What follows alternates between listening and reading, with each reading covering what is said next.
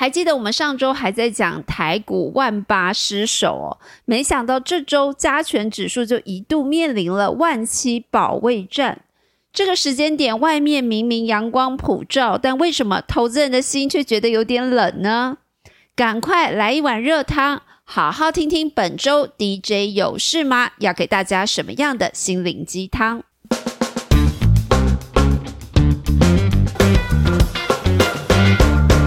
台股周四呢，虽然拉了一根红 K 棒，但是因为这周指数算是跌多涨少，所以周 K 还是会很有可能再收一根黑 K。整个盘势呢，我们是没有看到很明确转强的讯号。再加上呢，台股会进入除夕季，所以可能还是会有一些指数蒸发的问题。目前就我们收到法人圈的看法呢，还是偏向大盘是季线有守，但上面月线有压，会进入箱型区间的整理。那法人会有这样的解读，主要从几个面向来分析。当然，最重要的就是本周三美国联准会的货币政策会议。那决议的结果呢？基准利率是维持近乎零嘛，每月的购债规模也不变。那基本上这答案对于市场来说算是没有太多惊喜，也没有什么意外。所以当天美国四大指数的涨跌是互见，回到各自表态的方向。但这次呢，其实也是联准会首度比较明确的提出在讨论缩表了，所以各方也多数解读这资金到年底应该会有一个紧缩的计划，会对全球股市呢先埋下一些变数。入股方面呢，应该是这个礼拜全球的沙盘重心了。大陆政府也扩大本身对科技股还有教育股的监管。这些呢，都对外资来说让他们失去了信心，所以陆续撤出。当然也会连带影响到整个新兴市场资金的流动。像港股跟台股在这波算是表现相对比较弱势。不过比较好的观察应该是台币在最近呢，虽然对美元已经贬破了二十八元，但是台股这周的大杀哦，其实我们没有看到台币也跟着大幅度的区别，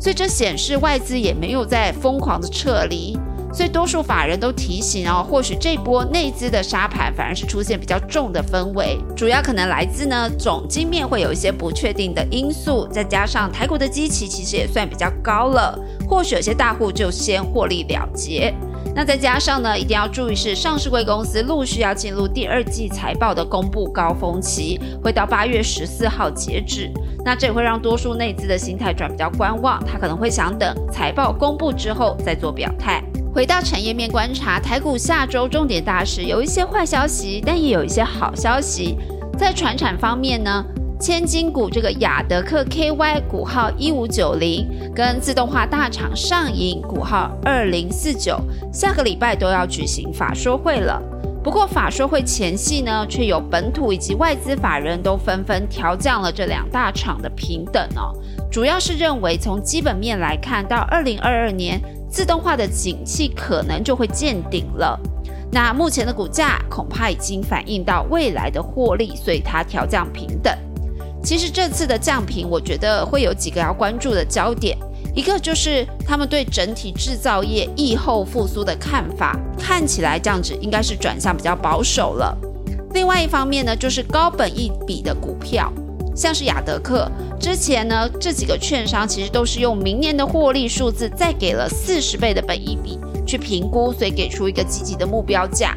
那这次的降频呢，其实可以看出来哦，券商在于大盘再冲高可能比较没有信心的时候，这高本益比的股票呢，也会对法人的吸引力比较降低哦。另外呢，电子族群方面，我们要关注记忆体。下礼拜大事非常的多，包含低润大厂南亚科股号二四零八、华邦电股号二三四四的股东会，还有爱普六五三一、群联八二九九的法说会。整体来说呢，厂商是普遍都看好这个低润的合约价格，第三季会上涨，第四季呢可能是持平到小涨的氛围。不过最近短线是稍微有一点逆风，低润的现货报价这一两周是呈现一个回档的表现。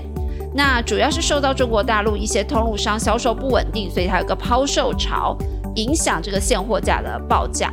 那多数厂商还是认为呢，第三季低润价格现货价会比较整理，第四季应该可以再攻。但是现货市场的干扰因素到底有多强，我们还是要持续密切的观察。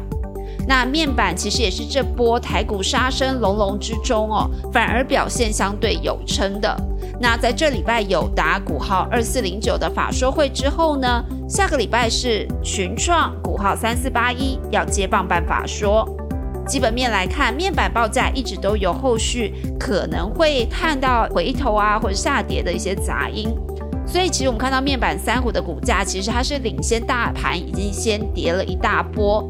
那后面的基本面到底是怎么样？当然是要看两大厂的法说后给了大家什么样的好菜。但好处是呢，今年呢面板三虎赚的钱应该都是不少的，再加上目前公司的负债都不是太多之下，很有可能配息会往高配的方向去发展。这样算起来呢，是会有一个直利率保护的题材。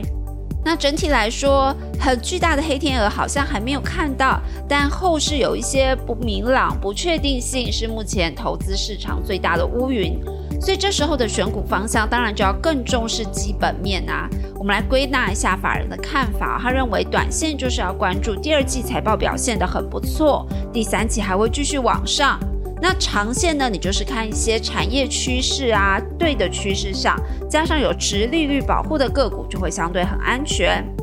那后续维持正向的一些产业趋势，我们当然也提过非常多次嘛。几个大方向，像是第三代半导体，然后五 G 跟相关的基础建设。A B F 载板、伺服器、低轨卫星，然后车用相关，那这车用当然不是只有电动车啊，汽车的车用看起来也是从一个低档要复苏的情况下，都可以好好观察。